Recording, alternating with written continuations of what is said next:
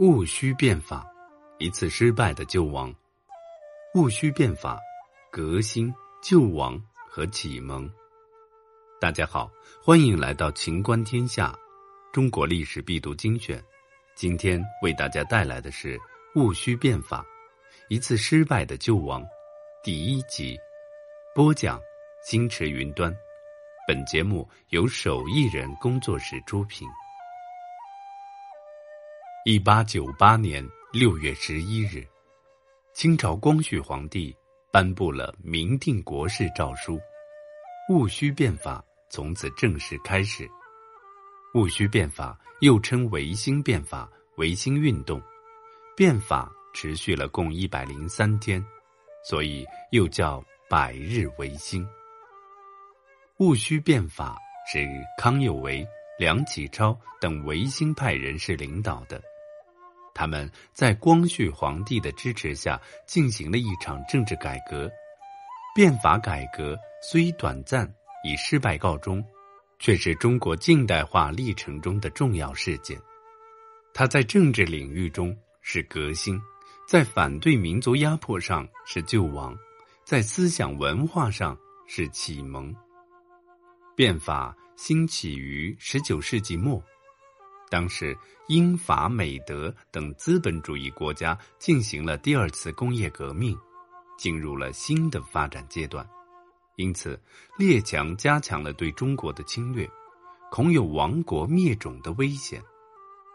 原本和清朝同样受辱的日本，通过明治维新走上了资本主义道路，逐渐崛起，这引起了国内爱国人士的注意。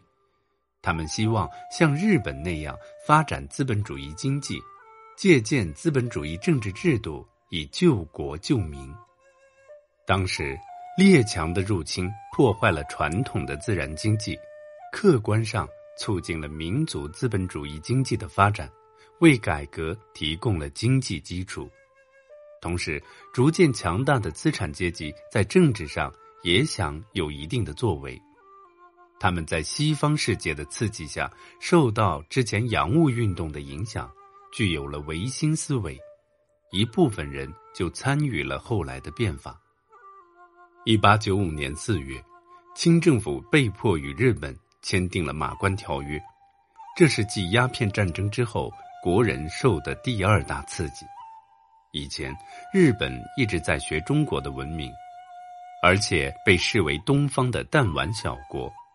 现在通过甲午战争和马关条约，中国居然被日本如此欺辱，这个事情引起国人极大的愤慨，成为了戊戌变法的导火索。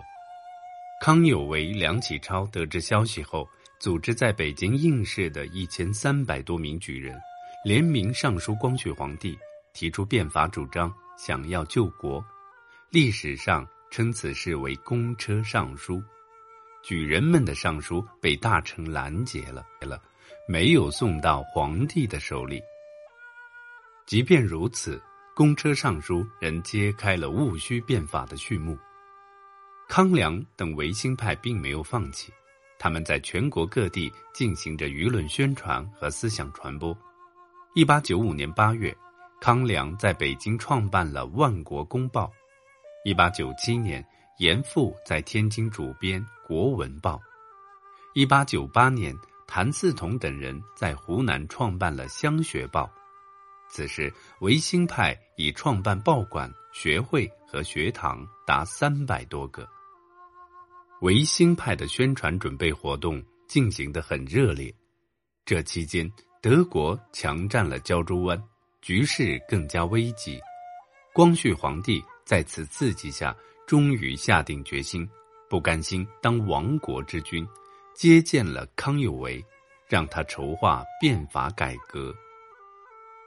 变法的内容共涉及政治、经济、文化、教育、军事和社会五大方面。政治方面，开放言路，允许报纸批评时政，允许官员上书，百姓可呈递意见。精简机构，中央。撤销六个衙门，地方上也要精简，任用新人。维新派谭嗣同、刘光第等被光绪皇帝任命为军机衙门张京上行走，类似秘书。经济方面，鼓励资本主义经济的发展，重点鼓励民办企业，设铁路矿务局、农工商总局。地方上，通过多种手段促进农业生产，提倡兴办实业，保护商务，允许八旗经商，以便他们自谋生计。文教方面，废除八股，兴西学，创办京师大学堂，经北大。设译书局，派遣留学生奖励科学著作和发明。军事方面，裁减绿营，实行团练，举办民兵，采用西方军事训练，筹设武备大学堂，五科改试枪炮，停止了有关冷兵器的考核。社会方面，破除迷信，将祠堂和庙宇改为学堂。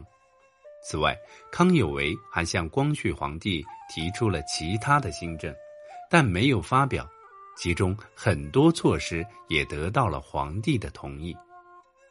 请继续收听《戊戌变法：一次失败的救亡》第二集。